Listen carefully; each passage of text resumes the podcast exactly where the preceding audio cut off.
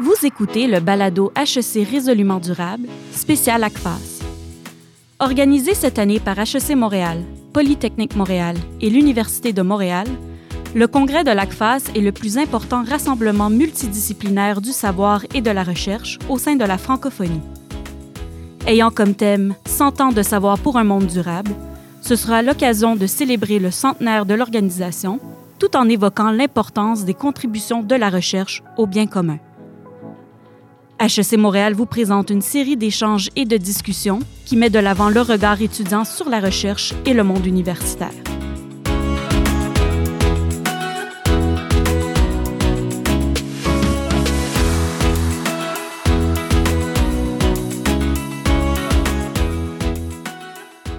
Bonjour à tous, mon nom est Lou Bergevin. Je suis un étudiant avec euh, l'escouade en développement durable de HEC Montréal.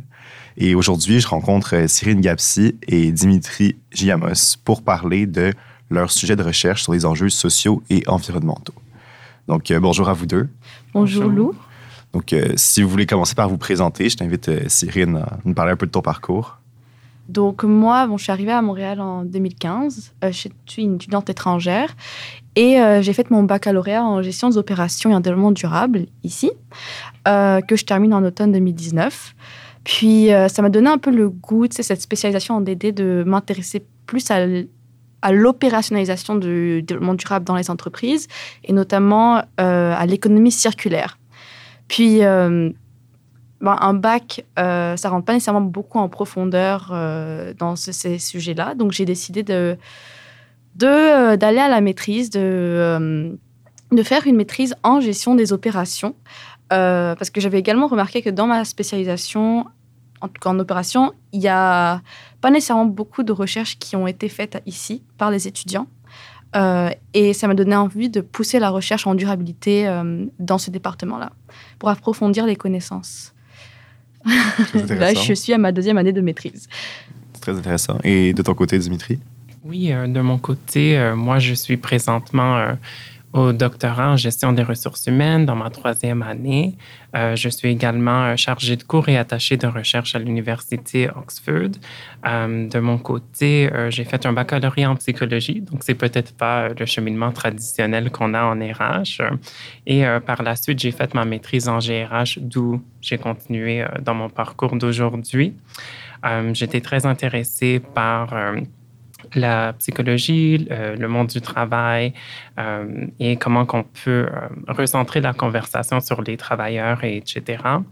Donc, euh, c'est pas mal tout de mon côté pour mon background. Parfait. Je te rassure, le, parcours en psychologie dans le RH n'est pas si atypique que ça. Je connais plusieurs personnes qui l'ont fait. Et donc, c'est ça, j'aimerais savoir pour commencer sur quoi vous menez vos projets d'études. Donc, je ne sais pas encore si Cyrine, tu veux commencer aussi. Donc en fait, euh, mon sujet de mémoire se porte sur le rôle des animateurs de symbiose euh, dans euh, la création et la pérennisation de synergies industrielles. Une symbiose industrielle, c'est comme un réseau d'entreprises qui vont euh, se mettre en commun pour que leurs déchets industriels deviennent comme la matière première dans leur processus. Et donc, il y a beaucoup moins euh, de pollution liée au rejet dans les euh, sites d'enfouissement. Il y a également un renforcement du tissu social local parce que c'est des acteurs locaux généralement qui vont participer à, à ces synergies-là. Et euh, il va également avoir une optimisation un peu des ressources en permettant leur réutilisation. En fait, au Québec, donc, il y a à peu près 22 symbioses industrielles. Et euh, ces symbioses-là sont un peu animées par des animateurs. C'est comme des facilitateurs qui vont venir mettre en commun les entreprises, vont venir un peu euh, chercher des débouchés pour ces matières-là, parce que généralement, vu que c'est quelque chose comme d'assez. Euh, bah, c'est pas nouveau, nouveau, mais c'est comme. Ça, c'est en train d'émerger de plus en plus. Les entreprises ne sont pas forcément au courant de ce genre, de ce genre d'initiative-là et donc ils vont vraiment euh, déterminer quels débouchés de quelle matière peuvent. Euh, il peut y avoir dans un territoire donné. Et donc, ça, mon, sujet de maîtrise se porte sur leur rôle principalement et sur la pérennisation de ces synergies parce que souvent, c'est des, des, échanges qui sont très ponctuels et euh, qui sont moins récurrentes dans des cadres de symbiose industrielle. Et donc, c'est comme savoir comment ils peuvent rendre ça plus périn. Donc, euh, si je comprends bien, c'est que vraiment l'objectif, c'est que les entreprises cherchent à avoir une certaine complémentarité, puis que pour que cette complémentarité arrive à ce niveau-là, il faut qu'il y ait des gens qui prennent l'initiative de le faire et d'essayer de savoir donc euh, comment comment ils peuvent faire cet impact-là à plus long terme, le pérenniser. Exactement. Puis, euh, ben, c'est pas nécessaire parce que certaines entreprises n'ont pas besoin de ces symbioses-là. Si je prends l'exemple de Loop Juice, eux, ils vont directement voir les donc les marchés, ou pas c'est les marchés, si je me souviens pas, mais en tout cas, ils, euh, ils prennent les, tout ce qui est produit, fruits moches, puis ils en font des jus, par exemple, tout ce que les gens ne veulent pas. Euh, puis ça, c'est des synergies qui sont faites entre entreprises. Mais euh, moi, je vais vraiment essayer de comprendre dans le cadre de ces réseaux-là d'entreprises. Je sais pas si non, c'est, c'est, clair. Parfait. Donc, ben, merci de nous partager ton sujet. Et pour toi, Dimitri, donc, de mon côté, euh, en termes de, projets de recherche sur lesquels que je travaille actuellement, j'en ai deux. Donc, le premier, euh, qui est plus intimement relié à ma thèse de recherche euh, de doctorat, j'essaie de mieux comprendre comment les nouvelles pratiques en gestion des ressources humaines qui traitent à la gestion de la performance, qui sont axées sur le développement des employés, peuvent euh, mener leur euh, bien-être et leur performance en organisation. Donc, euh, dans ce projet-ci, on regarde beaucoup les théories de la psychologie positive et on essaie de les appliquer dans un milieu pratique en gestion des ressources humaines. Donc, c'est le premier projet de recherche sur lequel que je travaille. Également, pour le deuxième projet de recherche, je travaille avec l'Université Oxford. Euh, dans ce projet-là, on essaie de regarder comment qu'on peut réévaluer la manière dont on mesure le capital humain, donc le retour sur l'investissement sur le capital humain. Également, dans ce projet-là, on essaie de comprendre comment les investissements qu'on met dans nos pratiques RH peuvent mener à des euh, conséquences positives en termes de résultats non financiers et financiers. Donc, par exemple, le service à la clientèle, la satisfaction des, clients serait un résultat non financier. Et au niveau financier, on, penserait plutôt euh, au profit euh, qu'une entreprise peut faire. Donc, euh, ce projet de recherche-là découle vraiment de, tout ce courant de ESG.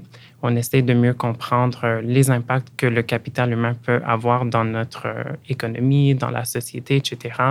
Et je pense que les employés à travers le monde ont eu de difficiles dernières années avec la COVID-19 et la récession de 2008 où est-ce qu'on n'était pas nécessairement très généreux envers nos employés. Donc, l'objectif du projet de recherche, c'est aussi de savoir comment qu'on peut mieux euh, traiter les employés et de soutenir leur performance, leur développement et leur épanouissement d'une manière plus durable.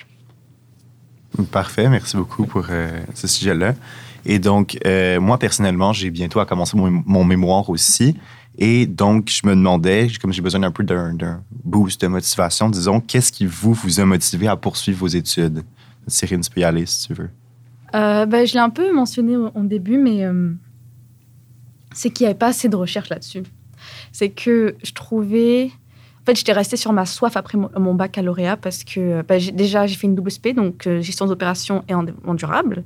Et euh, je n'arrivais pas à comprendre comment opérationnaliser les enjeux, euh, pas les enjeux, mais comment intégrer plutôt les enjeux sociaux dans une stratégie d'opération, dans une stratégie d'approvisionnement, parce que en approvisionnement, en tout cas, les c'est en entreprise, c'est ça qui génère le plus de GES, puis euh, de pollution. Et euh, j'étais en mode, OK, mais comment, comment on fait? Donc, euh, pour ça je suis, comme j'ai poursuivi une maîtrise là-dedans.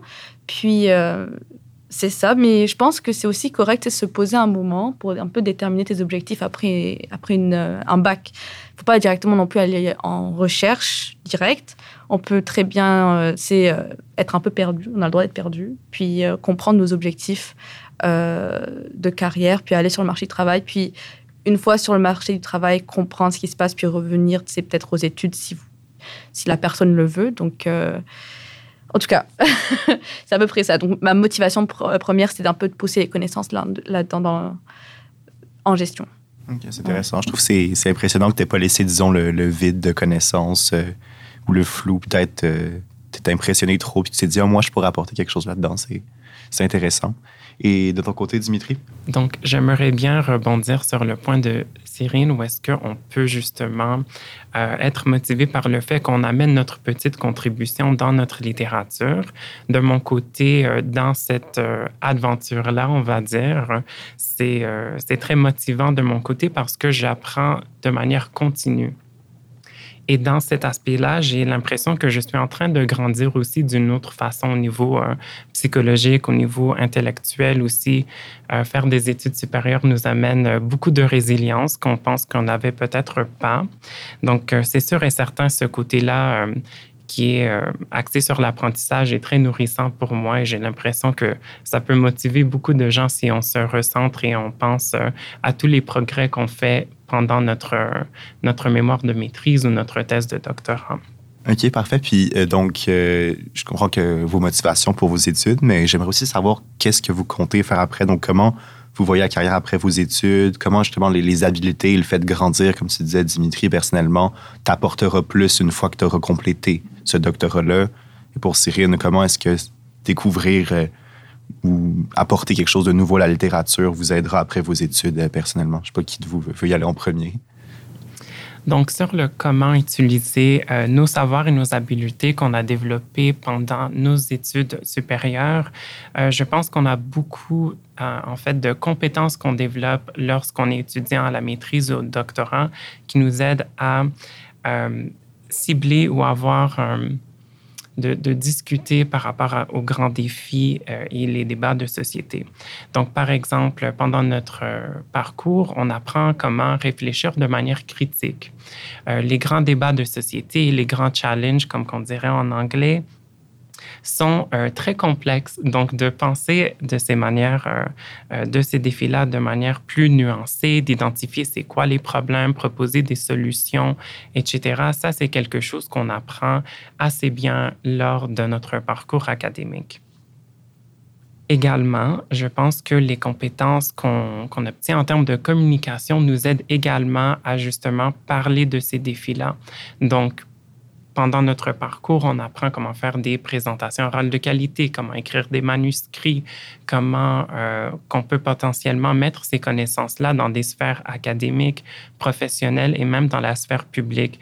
Donc, toutes ces habiletés-là, si on les mobilise bien, vont vraiment nous aider à justement prendre part dans ces conversations-là et on peut prendre notre place dans ces conversations-là, dans ces débats-là, euh, pour qu'on puisse justement amener notre contribution d'une manière peut-être plus concrète ou qui pourrait être plus perçue immédiatement par le public. Donc aussi, j'aimerais mentionner qu'on développe aussi des compétences euh, sociales. On, apprend comment travailler en équipe avec les gens. Et je trouve que ça aussi, c'est très important justement pour euh, les grands challenges, les grands débats, les grands défis, parce qu'on ne va pas amener à tous ces défis-là tout seul, mais vraiment en équipe. Donc, c'est un peu euh, ma perspective sur la chose. Parfait, c'est très intéressant. Et...